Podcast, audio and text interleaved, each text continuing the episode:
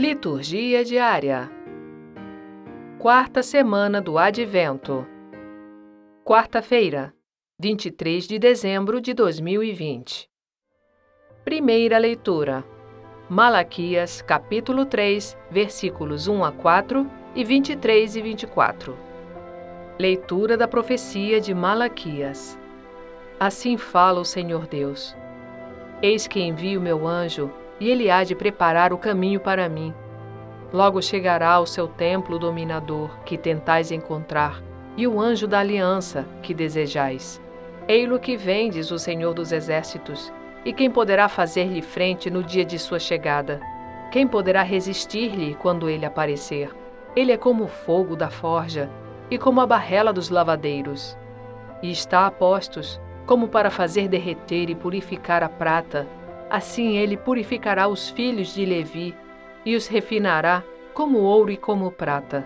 E eles poderão assim fazer oferendas justas ao Senhor. Será então aceitável ao Senhor a oblação de Judá e de Jerusalém, como nos primeiros tempos e nos anos antigos. Eis que eu vos enviarei o profeta Elias, antes que venha o dia do Senhor, dia grande e terrível. O coração dos pais há de voltar-se para os filhos, e o coração dos filhos para seus pais, para que eu não intervenha, ferindo de maldição a vossa terra. Palavra do Senhor. Graças a Deus.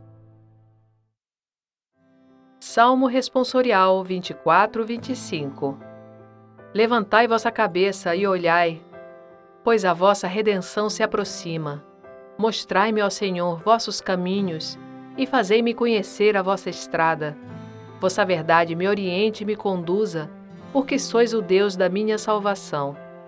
O Senhor é piedade e retidão, e reconduz ao bom caminho os pecadores. Ele dirige os humildes na justiça, e aos pobres ele ensina o seu caminho. Verdade e amor são os caminhos do Senhor, para quem guarda sua aliança e seus preceitos. O Senhor se torna íntimo aos que o temem. Ele lhes dá a conhecer sua aliança. Levantai vossa cabeça e olhai, pois a vossa redenção se aproxima. Evangelho Lucas capítulo 1, versículos 57 a 66 Proclamação do Evangelho de Jesus Cristo segundo Lucas Completou-se o tempo da gravidez de Isabel, e ela deu à luz um filho. Os vizinhos e parentes ouviram dizer como o Senhor tinha sido misericordioso para com Isabel e alegraram-se com ela.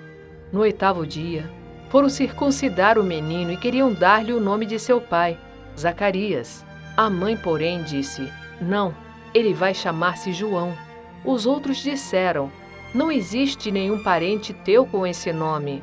Então fizeram sinais ao pai, perguntando como ele queria que o menino se chamasse.